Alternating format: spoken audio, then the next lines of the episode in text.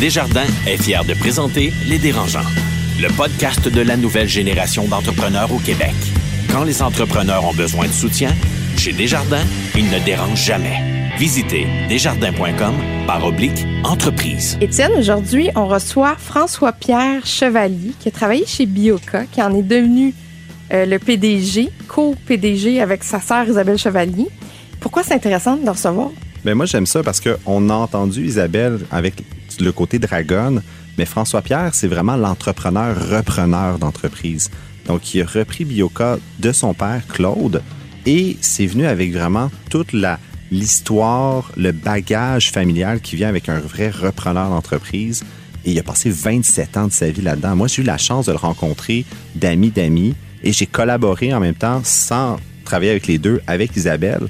Puis c'est vraiment deux styles de personnes complètement diamétralement opposés, mais il y a une vibe que je trouve qui, est très sereine, très grounded, et l'histoire est absolument fascinante. Euh, donc j'ai vraiment hâte de découvrir ça. Donc une entreprise familiale. Pas toujours, pas toujours facile. Qui a été vendue, en qui plus. A été vendue.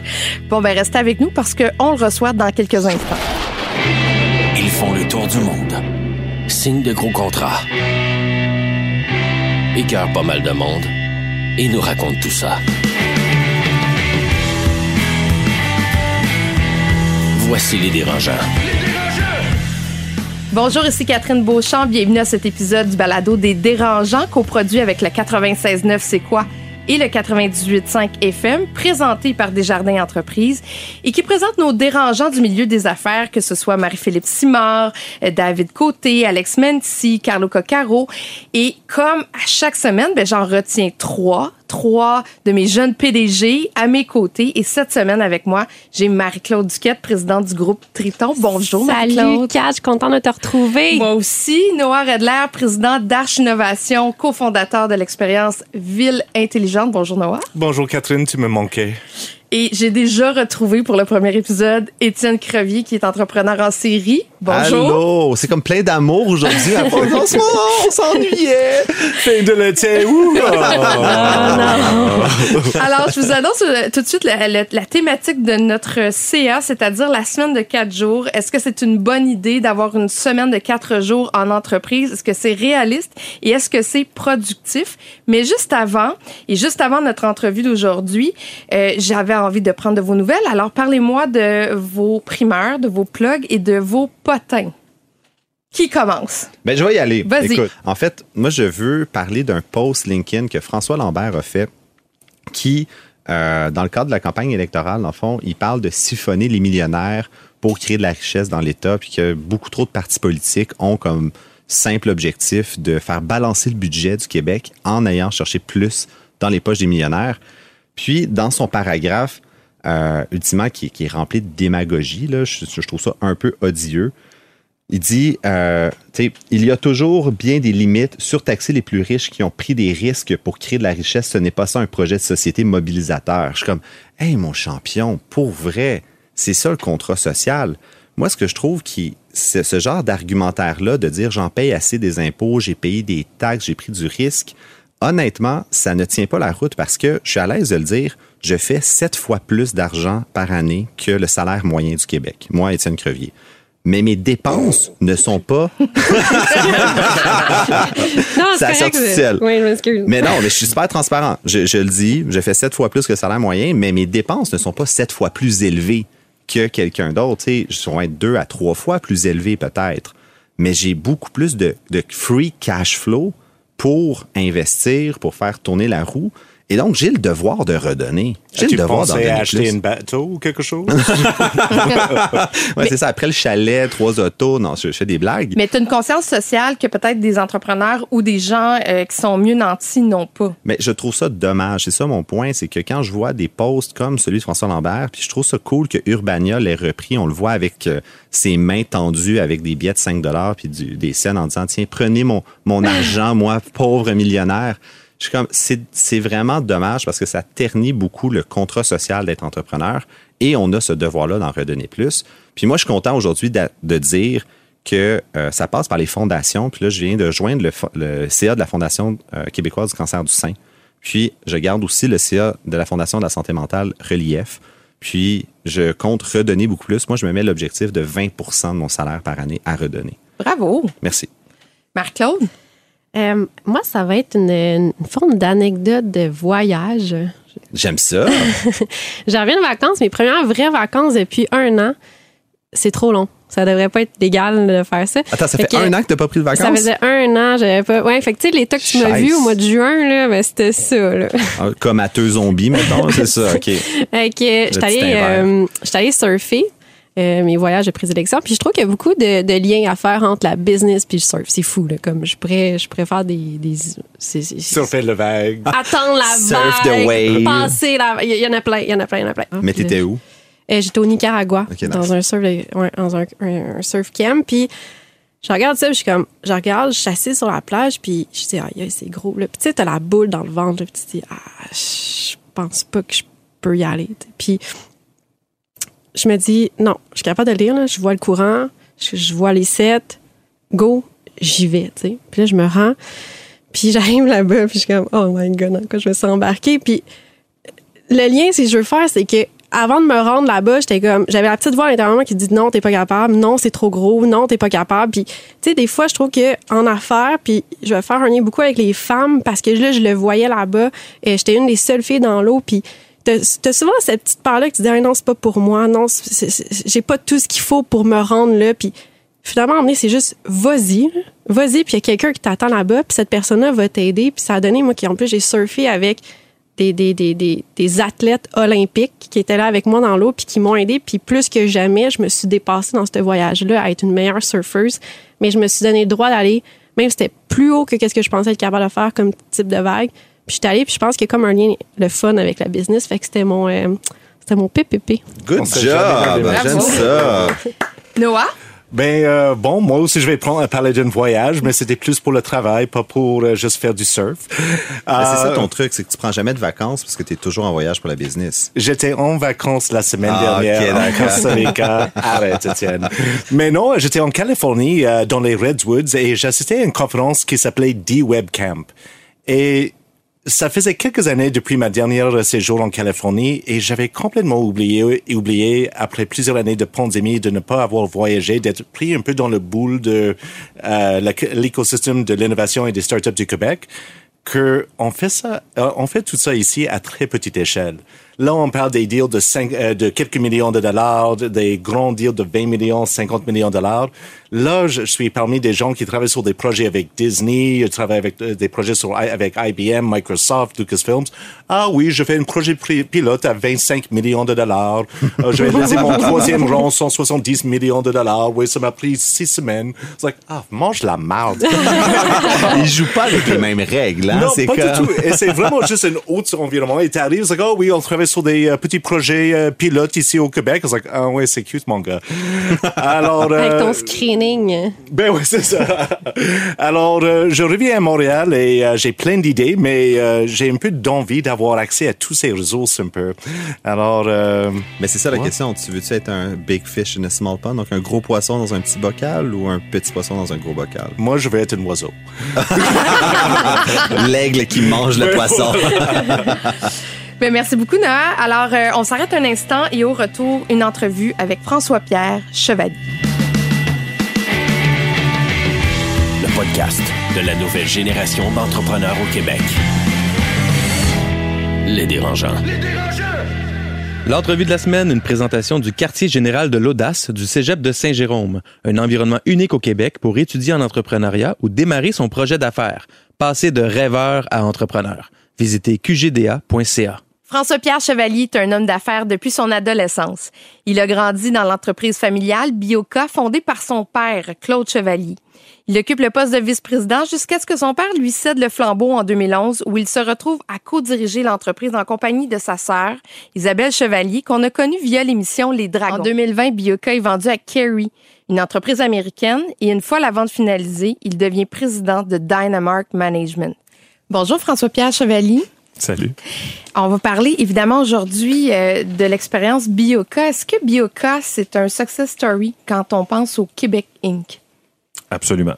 Absolument. Je pense que c'est euh, un entrepreneur québécois qui avait une vision tellement grande que qui a absorbé toute sa famille dedans. Là, tu parles de ton père? Ouais, ouais, je parle de mon père. On va le nommer Claude Chevalier. Oui, Claude Chevalier, euh, qui était un ancien PDG euh, euh, du Bureau laitier du Canada.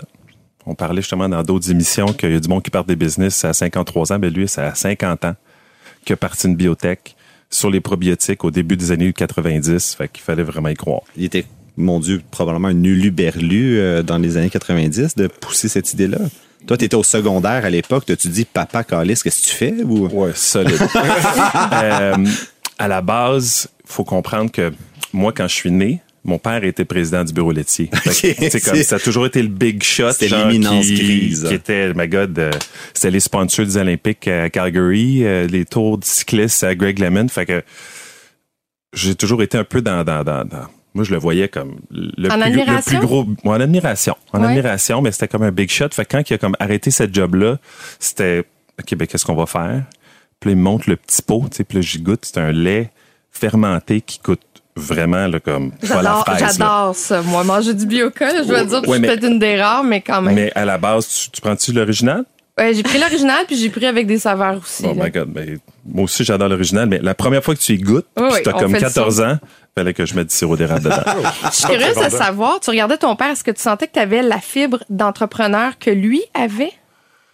Ben, dans mon livre à moi, un entrepreneur, souvent, il y a eu des claques à gueule, puis genre, sa vie était tough, puis il y avait à quoi Fait que lui, il partait de rien. Fait qu'il y avait comme un, plusieurs strikes, tu sais. Fait qu'il a vraiment bâti son truc.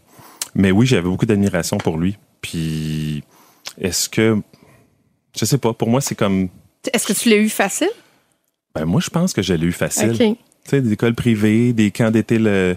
Fait que oui, je pense que euh, je l'ai eu facile, mais, mais ça n'a pas été facile une fois dans le business. Parce que travailler pour son père, euh, mettons que tu te considères chanceux, mais plusieurs fois, il te traite euh, différemment. Marie-Claude? Tu sais, comme là, t'es arrivé tantôt, je te regarde, t'as vraiment le look surfer, chiller, t'es allé en Californie comme quand t'avais comme 20, ans.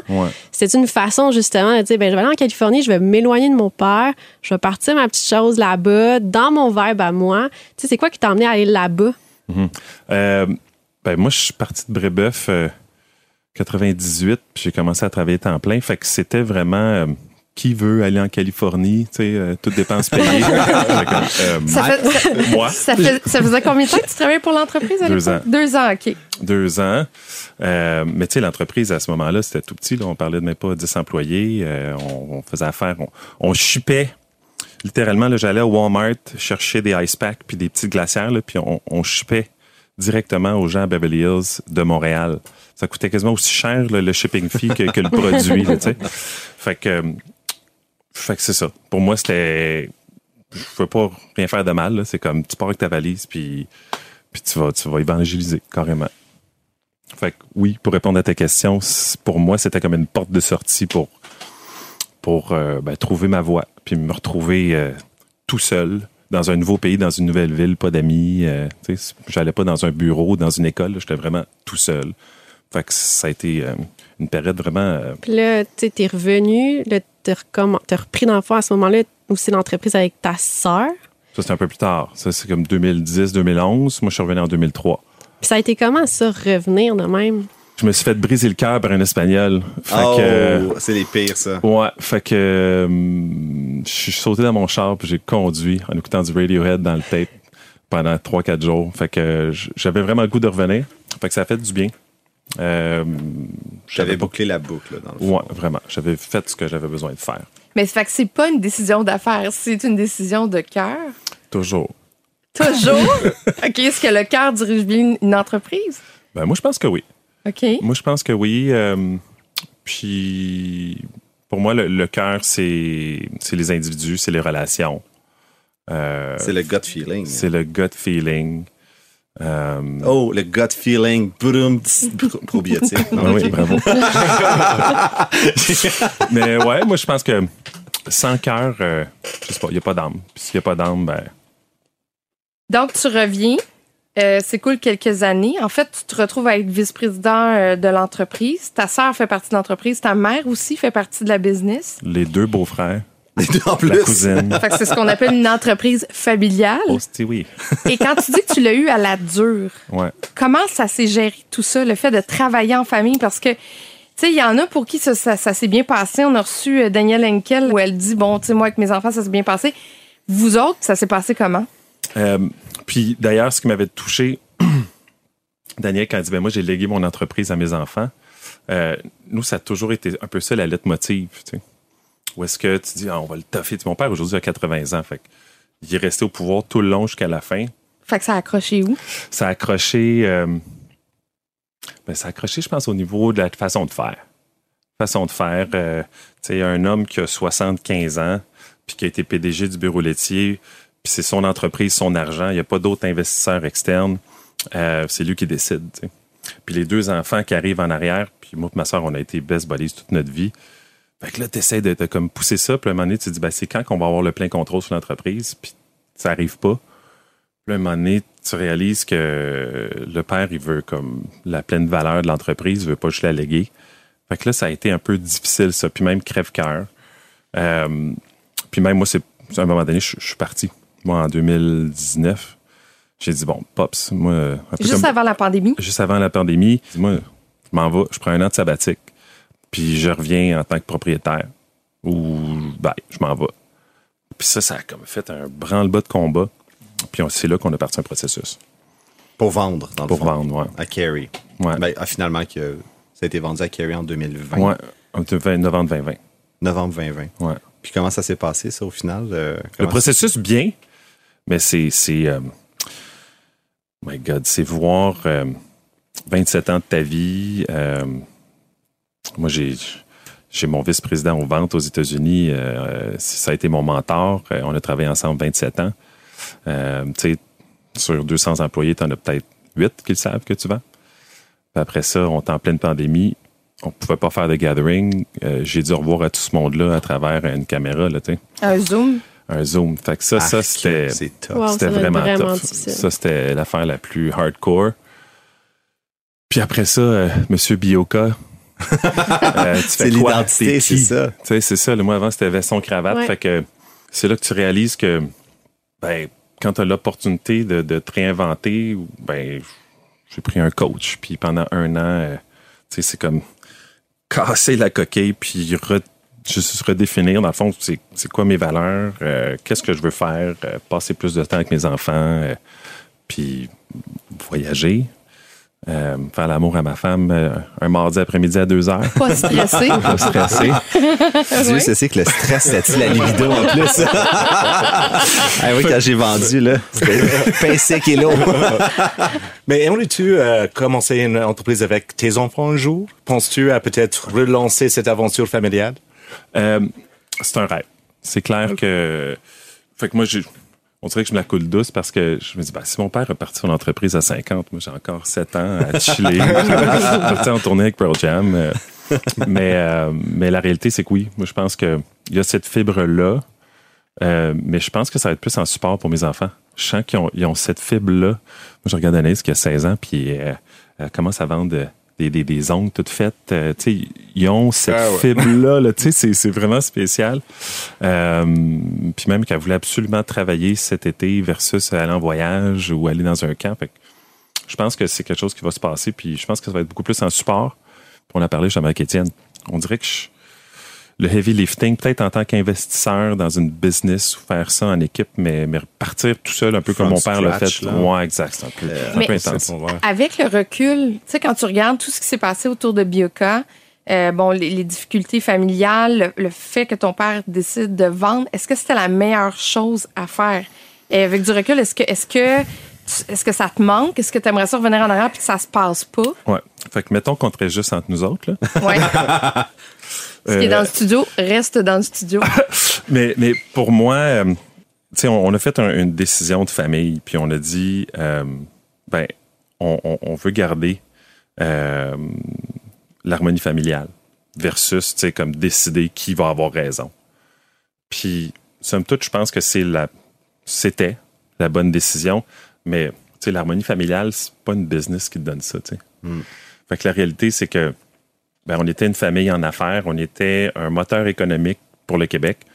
et puis ça, ben ça, on l'a perdu.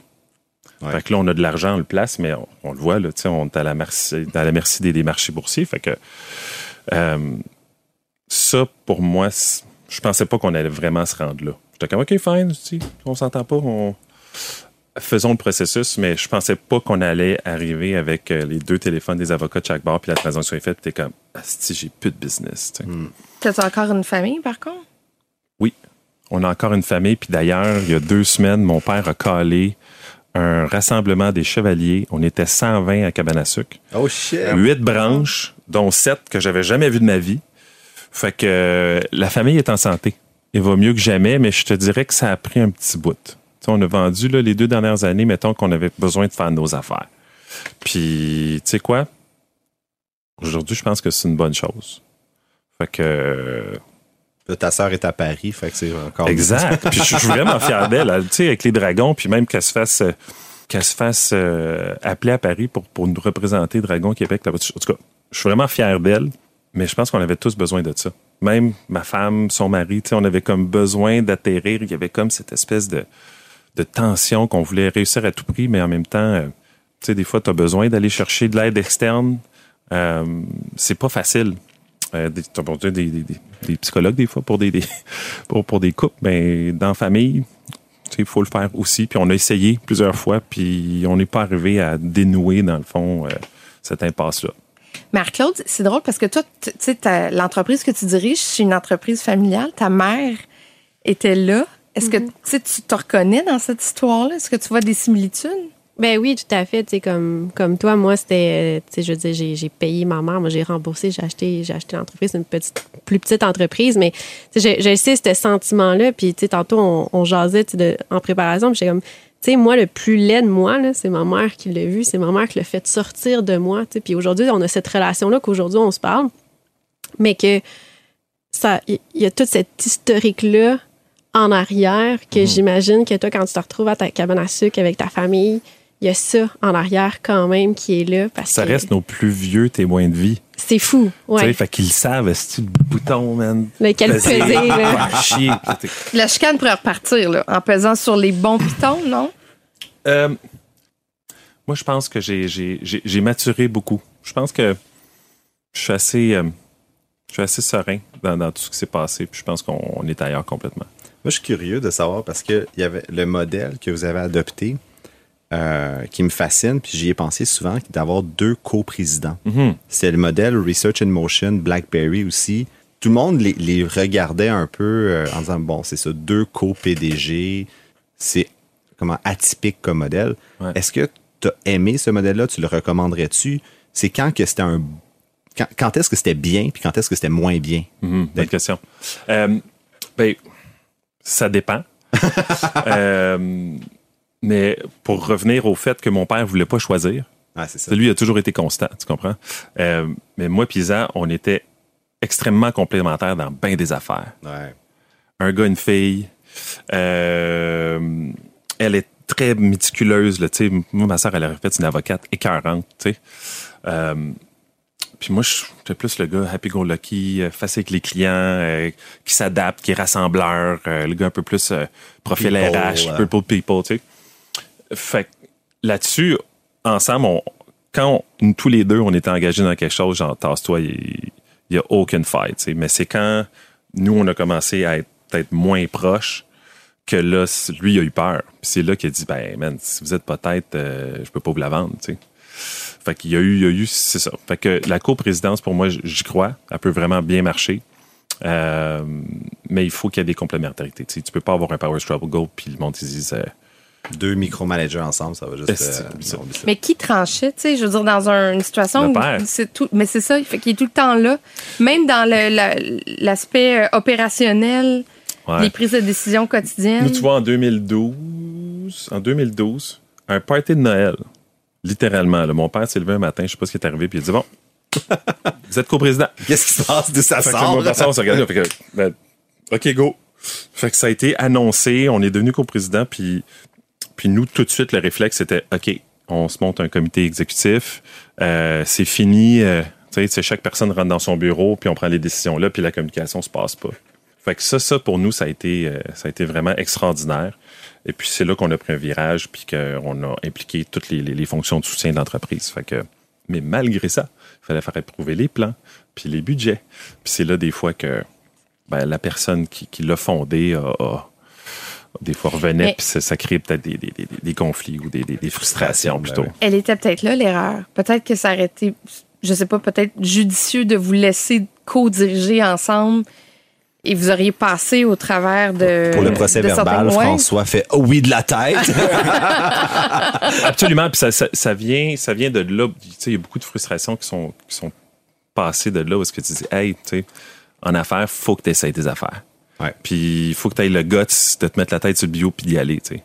Mais quand tu viens pour que ce soit une campagne, un produit, une façon de faire, un mode de gouvernance, si tu es toujours en train de te faire tirer à gauche, à droite, tu n'es pas capable de l'implanter, toujours ben, entre deux chaises. Fait que, moi, en tout cas, c'est comme ça que je, l'ai vécu, puis c'est ça que je trouvais difficile. De, c'est ton entreprise, mais ce l'est pas. Tu es président, mais c'est comme c'est moi qui ai le dernier mot. Ce bout-là, euh, c'est ça. Ça, a, été mon histoire. Il y a beaucoup de, il y a, quand même beaucoup de, jeunes en affaires qui sont en train de reprendre des, des, des relèves familiales en ce moment qui nous écoutent. Si tu avais un conseil à leur donner, ce serait quoi dans leur transition? Faites-vous confiance. Faites-vous confiance, essayez des affaires, puis entourez-vous de personnes en qui vous avez confiance. Mais c'est. on a tellement une belle relève, il y a du monde extraordinaire, il y a plein de produits, des belles entreprises. Puis ça peut vraiment bien se passer. Il y a tellement de ressources autour de vous. Puis là, bientôt, il y en a qui vont pouvoir t'appeler que tu vas pouvoir financer leur entreprise à ah, titre d'investisseur privé. Why not? mais, mais moi, ça serait ça. Faites-vous confiance, puis allez chercher des ressources. Il y en a, là. C'est, c'est, ça manque pas. Euh, t'es rentré, c'était 10 employés. Euh, je suis rentré, c'était trois. Trois employés. Mon père, ma mère, Marin Lavoie, puis François Luquet qui a, qui, légué le blueprint du produit. C'était littéralement. OK. C'était bébé, J'avais 13 ans. J'avais 13 ans avec une massue, la première caisse de Bioca shrink wrappée. C'était toi. C'est moi qui l'ai passé des heures dans un warehouse. Euh, plus à l'arrache que ça, ça se fait pas. Ah oui, dans un, dans un, je me rappelle même qu'on faisait des livraisons aux États-Unis, on n'avait même pas de frigo. Fait que c'était comme la course contre la montre. On mettait le Bioca dans un Astro avec euh, des ice packs, puis genre on flyait au Connecticut pour aller dropper ça pour Whole Foods. Moi, j'aime ça. Ton père a parti une business puis il a dit ne m'inquiète pas, mon fils va figure it out. mon fils va flyer en Astro. C'est ça. Il y, avait cette espèce de relation synergique entre ma mère, mon père, mon beau-frère, ma sœur, euh, Michel Sergent. Il y avait vraiment des gens au tout début euh, qui croyaient qu'ils l'ont vu. Puis mon père, c'était comme cette espèce de dynamo de comme tout est possible. Ouais. Mais tu avais toute l'équipe qui making it happen. C'est ça. fait que moi, c'est ça, On n'a juste jamais arrêté de pédaler. C'est malade. Puis dans tous les projets qui ont emmené la business, vous étiez plus que 200, 250? Euh, la réalité, c'est que full-time FTI, on avait peut-être 150, euh, 160, mais on avait une pléthore de, de, de, de, démos. C'est ça. Personnes démos dans les magasins. Puis je pense qu'on avait quasiment 200 aux États-Unis. Fait que sur le payroll, il y avait beaucoup de monde, mais, mais des full-time, là. au labo, tu avais peut-être 80-90 personnes. Sur la route, peut-être une cinquantaine de reps. Euh, puis on avait un bureau à Toronto, à Los Angeles. Mais il y a pas mal de monde que leur LinkedIn, c'était Bioca, c'est ça le point. Oui, oui. oui, Puis le projet qui t'a rendu le plus fier dans tout ce que vous avez bâti? Si tu me dis le bioca à la mangue, je pars à rire, pour vrai. Parce qu'il n'est pas tant bon. Ben, ça dépend parce qu'il y a du monde qui pourrait te tuer pour dire Mais euh, moi, vraiment, c'est euh, le crossover. Tu sais, Bioca, quand ça a commencé, mon père est drôle. Lui, c'est comme on, perce, puis la plus petite barrière à l'entrée, c'est les magasins d'aliments naturels. Fait que c'était Rachel Berry euh, en 94, plutôt en 96. Puis, euh, mais avec le temps d'avoir fundé des études cliniques sur un supplément probiotique, puis d'être cette espèce de produit mini-wheat à la fois wellness puis à la fois pharma prescrit par des infectios pour prévenir l'essai difficile. C'est hot. J'étais comme, wow, OK. Puis, tu sais, de bridger le wellness avec le pharma, euh, une petite biotech québécoise, moi, en tout cas, il y avait une grande fierté là d'avoir une crédibilité dans un produit, puis vraiment d'être capable de marteler ça sur toutes les tribunes. Je dis juste rebondir parce que ça me fait extrêmement rire. Moi, je me rappelle, j'étais en 2016 à San Diego avec ton père. Puis il engueulait le ministre Barrette, qui était ministre de la Santé, comme une petite bitch en le pointant du doigt. ça prenait des couilles en, béton pour faire ça. Mais ça, tu vois, c'est ça. Il y a, Claude, Chevalier, c'est cette personne-là où est-ce qu'il disait ça n'a pas de bon sens de laisser tuer du monde. On avait toutes les données cliniques, même à l'INES. Ouais. pourquoi ce produit-là n'est pas remboursé puis recommandé? Puis c'est là que tu voyais les, tensions de, Big Pharma qui est en arrière avec. Euh, Vous avez été aussi précurseur de la tendance aux probiotiques parce qu'on s'entend, euh, tu sais, comme tu expliquais, en tout cas, dans notre cas, on prenait ça quand tu prenais des antibiotiques, puis on disait, oh, prends des probiotiques à la fin, mhm. ça te refait ta flore ah, intestinale. Prends du bioca. Oui, mais il y a ça. le nom est devenu, tu sais, comme un, peu comme un, frigidaire et, et, Kleenex, euh, pour euh, les mouchoirs et les réfrigérateurs. Ça m'émeut. Mais, mais, mais aussi, c'est que c'est rendu partout. Tu sais, je veux dire, euh, mon chien a de la bouffe avec des probiotiques dedans, puis là, on a, on a retrouvé cette tendance-là un peu partout comme étant gage de, quelque chose de sain. Oui, tout à fait. Je pense que le, les probiotiques ou le, le, kéfir euh, des années... Euh, des, années 90, même 80. le yogourt, puis le kéfir, puis les capsules de yogourt existaient avant Bioca. Mais en effet, d'amener cette espèce de connotation euh, thérapeutique avec une haute dose fermentée dans le pot, il y avait quelque chose de révolutionnaire.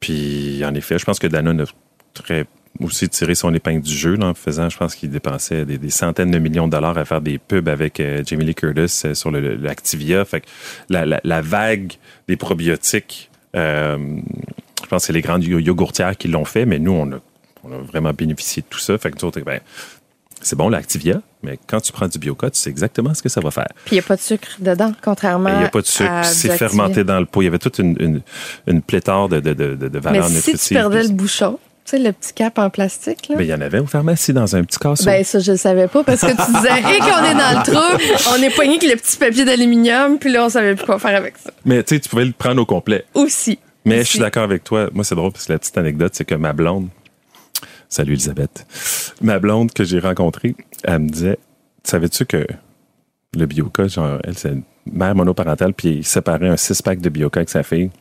Fait quand m'a rencontré, elle était contente.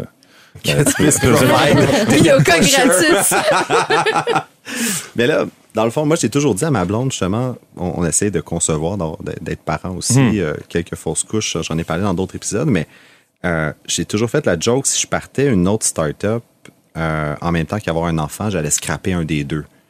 Fait c'est quoi être parent à 100% pour toi avec, justement, la fibre entrepreneur qui est derrière toi? Comment hmm. tu vis ça? Moi, ça me... Je suis curieux. Euh, tout d'abord, euh, Raphaël, quand elle avait un an et demi, on s'est séparés, moi et sa mère. Fait que j'étais en garde partagée. Oh shit. Ben, pour moi, c'était parfait. Je pouvais être comme single pendant une semaine, puis papa. Euh, fait que j'essayais d'organiser. mais si tu posais la question à Raphaël, elle dit Papa, t'étais tout le temps parti. fait, fait qu'aujourd'hui, avec Edouard, c'est une des raisons, justement, depuis qu'il est né, il y a, il y a trois ans, puis on est 24 sur 24 avec lui, puis tu vois cette espèce de différence. un parent, tu as juste besoin d'être là. Lui, c'est tout ce qu'il veut. Euh, fait qu'en effet, dans la trentaine, c'est quasiment impossible de dire oui, tu peux avoir des enfants puis pleinement jouir de la parentalité puis partir une start-up. Pour moi, un des deux dans le couple doit, doit pallier à ça, à moins d'avoir une nounou ou une mère ou une voisine euh, ou ça prend un système, dans le fond, pour supporter, parce que la réalité, c'est que c'est du temps. Puis tu peux pas t'en sortir. Ouais. Noah? Alors, on dirait que à date, ta vie professionnelle a été un peu dessinée par des circonstances familiales. Si tu avais à revenir à un jeune homme de 18 ans euh, qui était prêt à peut-être reprendre son éducation ou aller vers d'autres choses, aurais-tu choisi un autre plan de vie? Wow. Euh, la réponse, c'est Sûrement. OK. Sûrement. Euh, j'ai appris que je suis beaucoup plus introverti puis artiste euh, que, que je ne le prétends. Fait que Ouais, j'aurais peut-être été un musicien ou un photographe ou un biologiste marin, genre. Ben, à date, les, les noms des bands que tu as mentionnés depuis le début de l'entrevue, Radiohead, Pearl Jam. Ben, j'arrive, j'arrive d'aller voir Pearl Jam Front Row. T'es dimanche? Oh, ouais, je, je, les ai suivis pendant la tournée une couple de fois. Oh T'étais dans quelle ville dimanche? New York. New York, OK. Ouais, ouais, ouais. Madison Square Garden. J'ai manqué le show d'Apollo juste la, la, veille, mais ouais. Puis on retourne à Saint, euh, Saint-Louis euh, ben, samedi. Oh, nice. Mais tu t'ennuies pas, tu sais? Est-ce que, est que tu cogites encore euh, ce qui s'en vient? Euh, non, j'ai comme. Ça m'a pris du temps, ça a pris quasiment deux ans à me déprogrammer. Tu sais, on parlait de. De, de casser ta, la, la, la, coquille. Ouais, casser la coquille, mais, mais, mais c'est vraiment. C'est reprogrammer.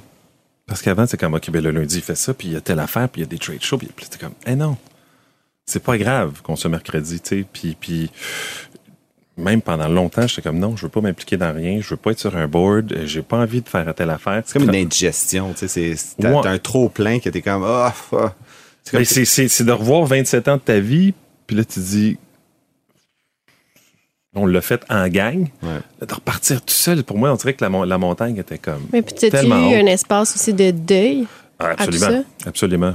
Absolument. Puis, euh, deuil, euh, sentiment de l'imposteur. Tu dis, ah, my God, j'ai 43 ans, je pourrais ne, jamais travailler de ma vie. Tu dis, dans une société, pendant le COVID, puis du monde qui rush, puis qui, qui, perdent leur maison, puis leur emploi, tu dis, OK, qu'est-ce qu'on fait, tu sais? Euh, puis après ça, tu réalises, wait a minute, tu es responsable de ta vie et de ton bonheur, une chose à la fois. Fait que je suis encore dans ce processus-là de réflexion, puis non, je m'ennuie pas. Euh, même au contraire, je me trouve extrêmement chanceux récupérer puis prendre le temps de vivre ma vie. Fait que je suis très serein là-dedans. Bon, t'en souhaites une belle? je te trouve. je t'envie un peu. une dose de jalousie, hein. C'est je fuck. Le gars, il a compris quelque chose. Hein. je me dis, cette semaine, je suis née pour être en vacances. Je viens de trouver mon alter ego. Merci beaucoup, François-Pierre Chevalier. Le podcast de la nouvelle génération d'entrepreneurs au Québec. Les dérangeants. Les dérangeants! Le CA, une présentation de Garling WLG, des avocats aux côtés des entrepreneurs. Le succès, ça se prépare et ça se protège. Développez les meilleurs réflexes en matière de droit et propriété intellectuelle. Visitez garlingwlg.com. Juste avant de passer à notre CA, c'est l'heure de la question dérangeante.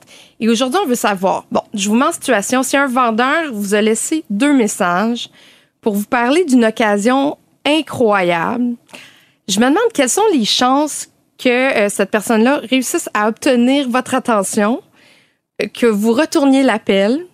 Donc, qu'est-ce que vous allez faire? Si vous étiez à sa place, c'est quoi la, la meilleure façon? Moi, je, ne rappelle jamais. On est d'accord.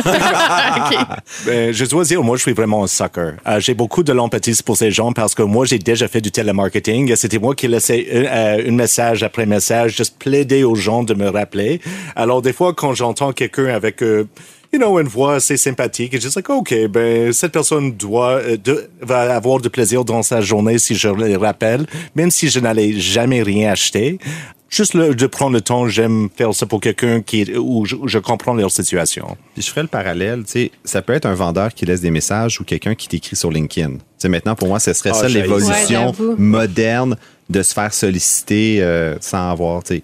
Puis les chances que je retourne sont très faibles, mais si je sens que c'est pas un message copié-collé. si j'ai l'impression, de un, quand tu m'appelles puis tu as un casque d'écoute euh, acheté chez Fisher Price puis que j'entends rien de ton son, je réponds même pas. Mais mettons un message LinkedIn. Salut Étienne, j'ai vu ton background en santé, en technologie, j'aimerais ça te parler pour X, Y, Z. Les chances que je réponde sont plus que 80% dans ce temps-là, mais c'est moins de 1% des messages que je reçois. Mais même si tu n'en as pas besoin, là même si j'en ai pas besoin. Ben, parce que moi, j'ai comme mot dire de comment tu es rendu à moi. Comment tu qui qui t'a parlé de moi, puis comment tu es venu à m'écrire. Ça, c'est pour ça que je fais pas de publicité nécessairement que j'investis. Je fais pas des posts comme venez m'envoyer votre pitch deck, je, veux investir. Mais si les gens m'écrivent de manière personnalisée pour me dire je veux te parler, je veux avoir ton opinion, je veux te proposer quelque chose, OK, là, c'est qui a fait le chemin pour se rendre jusqu'à moi. Là, je suis curieux. Marc-Claude? Moi, la seule manière que ça marche, parce qu'effectivement, des fois, j'en reçois, reçois, vraiment plus souvent des appels. Puis là, t'entends comme finalement le centre d'appel en arrière avec tout le bruit qui buzz. Là, c'est plat dans ce temps-là. En plus, je dis même pas bonjour, je raccroche tout de suite. mais je pense que comme j'ai déjà répondu, puis j'ai déjà pris un rendez-vous quand même. Quand quelqu'un m'arrive puis il me dit, t'as clairement un problème là-dessus. Puis il a raison, j'ai un problème là-dessus. Fait qu'il a été capable de trouver mon problème, puis il m'arrive, il va pas me dire qu'il y a un deal, il va me dire, t'as un problème et j'ai la solution. Je vais dire, ah, ok, je vais t'écouter. Ça, ça marche. Ben, Marie-Claude, j'avais regardé ton site web et je pense que je peux t'aider avec ton SEO. Rapidement, on va prendre rendez-vous. je regarde ton site web, t'as un problème. on va passer maintenant à notre CA. On va parler de la semaine de quatre jours parce qu'il y avait, bon, à une certaine époque, euh, je me souviens, là, tous les, la publicité, les médias, on faisait rêver les travailleurs en disant, vous allez prendre votre retraite à 55 ans, puis là, on le sait, Dieu merci, il n'y a pas personne qui prend sa retraite à 55 ans, à part de s'appeler Étienne Crevier. Mais euh, on peut pas dire c'est ça que ça s'est matérialisé. Donc, euh, le plus récent concept qui fait un petit peu euh, référence à ça, c'est la semaine de quatre jours.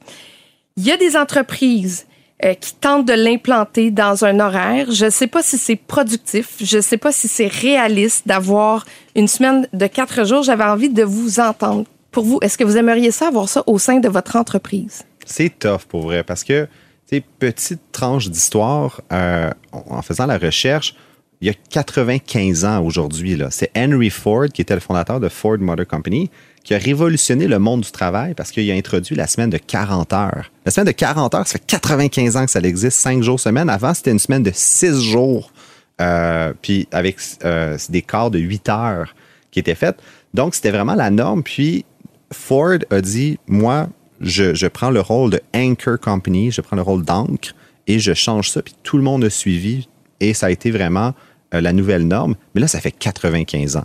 C'était le 20e siècle. Est-ce que c'est vraiment le 21e siècle, ça serait la semaine de quatre jours? C'est un peu le contrat social, de dire avec de l'automatisation, avec plus d'équipements, plus de technologie, on va pouvoir émanciper l'humain de, du travail et avoir plus de temps libre. Mais là, je pense que ça fait quoi, au moins 20 ans qu'on peut dire qu'on n'est pas plus émancipé, au contraire, on est plus connecté. Fait que là, ça, ça amène la grosse question de on devrait-tu faire clasher, on devrait-tu couper le cordon ombilical? Puis je pense que moi, personnellement, je serais incapable de l'appliquer demain matin dans mon entreprise. Dans mes entreprises, c'est impossible. Je suis le, pire ambassadeur pour la semaine de quatre jours. Noah? Et je sais, si je sondais tous les employés dans mon entreprise, tout le monde dirait que oui, j'aime l'idée d'avoir une semaine de quatre jours. Mais c'est dur à négocier. Une semaine de quatre jours, ça veut dire quoi? Tout le monde va prendre congé les vendredis ou lundis, ou est-ce que tout le monde peut choisir leur journée dans la semaine? Il y a des vraies conséquences sur les opérations de l'entreprise. Oui, il y a plusieurs études qui démontrent qu'il y a une augmentation de productivité. Est-ce que ça va durer dans le temps? Je ne sais pas. Mais à la fin de la journée, ce n'est pas que, je ne pense pas que les employés sont en train de rechercher à avoir une week-end plus long ou avoir une journée de libre supplémentaire. On veut avoir un peu plus de flexibilité dans notre vie quotidienne. On veut vraiment être capable d'aller chercher les enfants à la garderie à 15 heures et si c'est possible de reprendre notre travail plus tard euh, dans la journée. Et c'est vrai que la technologie euh, est peut-être en train de nous rendre des esclaves à la technologie, mais ça ouvre aussi des opportunités. Ça veut dire que je n'ai pas besoin d'être devant mon bureau au travail dans un bâtiment spécifique, alors est-ce qu'on nous sommes en train de juste dire, like, OK, alors réorganise ta journée en 4 et 3 au lieu de 5 et 2? Est-ce que ça donne l'impression d'avoir plus de liberté ou est-ce que juste c'est notre encadrement de ce qu'on avait avant? Honnêtement, je sais pas. C'est drôle, j'ai l'impression que tout le monde va avoir un horaire de travailleur autonome en état salarié. ouais, c'est les foutus millennials, Carlis. Claude, qu'est-ce que tu en penses? Ben nous, chez nous, on, est un peu sur l'horaire de quatre jours, mais ça, on s'est pas nommé. C'est pas dit euh, chez nous, on travaille quatre jours. C'est on veut la flexibilité, puis ça l'a donné que c'est tombé en semaine de quatre jours parce que c'est ce qui a donné le mieux à tout le monde. Euh, mais c'est-tu la même journée tout le monde? Euh, oui et non. Oui, oui. Ben, c'est oui ou c'est non? Parce que... Ben, oui et non, étant donné qu'il y a tout le temps quand même quelqu'un, genre moi, qui va assurer l'autre journée. Et sinon, non, on va changer du lundi au vendredi pour faire quand même des longs week-ends. Il y en a, ça, ça fonctionne bien comme ça. Euh, mais c'est parti de, on a besoin de flexibilité. Puis j'ai, au début, j'ai comme, oh mon Dieu, mais comment on va faire? Que non, non, je, je vais faire le même nombre d'heures. Fait qu'on fait les heures, ils font les heures en quatre jours, puis je vois une augmentation de productivité parce que c'est ah comme si tu ouais, as, moins de temps de niaiser. Fait qu'il faut que ça opère si tu veux être capable de te rendre parce que quand tu te responsabilises du travail que tu as à faire, puis que tu vois que tu vas quitter, puis que tu as encore un, un shitload de choses à faire, je m'excuse, sur ton bureau, les gens, quand tu es impliqué dans l'entreprise, ils laissent pas là. Mais tu sais, ça, c'est comme ça que ça fonctionne chez nous. Là. Euh, ben, je remets en question le. Tu sais, quand moi j'ai vu ça sortir au mois d'avril l'année passée, là, c'est comme, bon, OK, semaine de quatre jours, puis c'est devenu un nouveau trend. Je vais en conférence, on me parle de semaine de quatre jours, puis j'ai comme, ah, semaine de quatre jours? Moi, je trouve que c'est plus flexibilité. Parce qu'encore là, tu vas imposer quelque chose à tes employés. Pour les entreprises qui offrent du service, je pense des avocats, euh, des ingénieurs, euh, bon, je veux dire, à un moment donné, il faut être opérationnel cinq jours semaine. Il faut être capable de répondre à une demande cinq jours. Tu peux pas dire je suis fermé, arrangez-vous pour venir nous voir euh, quatre jours semaine. Donc, Qu'est-ce qu'on fait? Tu sais, gérer les urgences aussi, là. Et pour un entrepreneur, moi, j'étais, euh, j'étais en train de prendre mes vacances euh, il y a quelques semaines. J'ai eu un appel d'une cliente qui disait, hey, je veux absolument vous parler aujourd'hui. la réponse est oui. Je prends l'appel même pendant mes vacances. Alors oui, ça, c'est l'autre élément que je pense Marie-Claude a bien abordé, l'impact sur l'employeur elle ne peut pas, elle ni moi ni Étienne peut juste décider de ne pas travailler 5 six jours sur, euh, sur 6 ou sur 7. On va travailler quand le travail est nécessaire. On va être présent quand les clients nous appellent. Et de, euh, en plus, avec tout ça, on doit commencer à gérer tout cette journée off, journée on de tous nos employés, euh, c'est une vraie casse-tête. Comment est-ce que tu peux vraiment planifier une semaine quand il y a une personne qui dit moi je veux pas être là mardi, une personne qui dit je veux pas être là mercredi, et ça change à chaque semaine. Mais ça, en même temps, quand par exemple, je, je, je, viens de dire flexibilité, mais on voit des entreprises qui l'implantent la semaine de quatre, euh, de quatre jours, de quatre semaines, de quatre jours ben ils ont un plan. Tu sais, euh, justement, Dominique Gagnon là, de Connect Go qui dit Hey, je m'en vais en semaine de quatre jours. Qui est notre invité à la prochaine épisode. Prochain épisode. Euh, mais puis il prend, il prend dans, dans un mot, mais il a fait affaire avec Boatpack euh, qui, qui l'a aidé. Il a, fait affaire avec une entreprise qui l'a aidé à faire cette planification-là. Ça s'est pas fait en claquant des doigts. Là. Il y a une planif. Puis tu, tu, demandes aussi à tes employés qu'est-ce qu'ils en pensent puis comment tu vas l'intégrer. Tu sais, je pense pas que c'est comme une recette miracle, mais je pense que quand tu le fais bien, ça peut bien fonctionner Mais aussi. Justement, Boîte Pack, Catherine Galvani, qui est la présidente euh, qui aide les entreprises à être B Corp, fait ce genre de démarche avec les entreprises. Puis, ce que j'aime de son approche, c'est qu'elle dit c'est impossible qu'on est productif 5 jours, 40 euh, heures sur c'est 40 heures sur 40, là, 5 jours par semaine. Il y a des downtime, puis on a des meetings inutiles, puis on a souvent des courriels que c'est comme on perd notre temps. Moi, j'avais eu une formation, je crois que c'est ça, de sa boîte qui disait Imagine quand tu reçois un courriel, puis que là, tu le lis, puis tu le laisses dans ta boîte de réception, puis tu le classes pas. La deuxième fois, quand tu vas y retourner, tu vas le relire une deuxième fois pour savoir quoi faire. Fait que si tu n'as pas classé ton courriel la première fois, imagine sur une année le temps que tu as perdu à juste gérer deux fois des courriels. Puis ça, c'est du temps perdu. La semaine de quatre jours peut être cette incentive-là à dire faut couper dans le gras pour des employés, pensez-vous que c'est un facteur important pour être capable d'aller chercher une bonne main-d'œuvre? Est-ce que c'est vendeur quand on est employeur pour un employé? Car chez depuis longtemps, on propose une flexibilité absolue. Nous ne, nous comptons jamais les heures euh, dans une semaine. On a juste des objectifs hebdomadaires pour livrer euh, tous tes, euh, tes livrables d'ici sept jours. Et ça recommence la semaine prochaine. Après ça, organisez-vous. Et c'est pour ça que je trouve que juste cette idée de quatre jours est beaucoup de, honnêtement, je pense que c'est une idée qui porte beaucoup de valeur. Je, pense qu'il y a beaucoup de bénéfices pour les employés, plus de flexibilité, on peut s'organiser autrement notre semaine, mais la vie continue. Pourquoi est-ce qu'on peut pas dire, vous me devez 30, 30 euh, heures en 7 jours, organisez-vous autour de ça. Et là, ça nous ça propose une vraie flexibilité. Les gens peuvent décider de prendre une jour au complet congé. Ça a du sens mais... pour des industries comme le jeu vidéo, comme des programmeurs, où est-ce qu'ils ont un nombre d'heures à être concentrés? Moi, c'est ce qui me fascine, c'est comment les entreprises de services, même en immobilier, tu sais, j'ai un tuyau qui pète, là. Comme, oh non, écoute, j'ai atteint mon 32 heures cette semaine, là, fait que le tuyau, il va attendre à lundi prochain. Mais c'est ça le marché libre. Quelqu'un va, euh, va lever la main et dire, moi, je suis disponible. Et si on peut faire l'appel. Tu as raison. Et si on peut faire l'appel à ces gens à travers différentes technologies, ça facilite les choses. Mais il va toujours avoir cette occasion. Demande Il y a quelqu'un qui va dire, moi, je prends en faire un petit peu plus même si j'ai fini mon 32 heures, mais je vais en faire une coupe d'heures. Ou des gens qui vont juste réaliser, il y a un grand pourcentage des gens qui ne travaillent pas les vendredis, alors moi, je travaille que les vendredis. C'est Patagonia, qui ont adopté la semaine de quatre jours, euh, tous leurs sous-traitants ont adopté la semaine de quatre jours aussi. Parce que si ton plus gros client, qui est 80% de ta business, est fermé le vendredi, ça te donne quoi, toi, d'être ouvert le vendredi? De peut-être faire du biz dev, mais tu n'as pas besoin de tout le monde sur le plancher. Donc, c'est des entreprises ancres qui viennent influencer toutes les plus petites PME.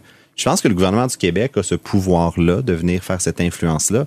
Donc, ça vient changer les règles du jeu. Ford le fait il y a 95 ans, mais la semaine de quatre jours va devoir passer par les géants. Mm. Les géants vont vraiment être euh, confrontés à la pénurie de main-d'œuvre et au recrutement.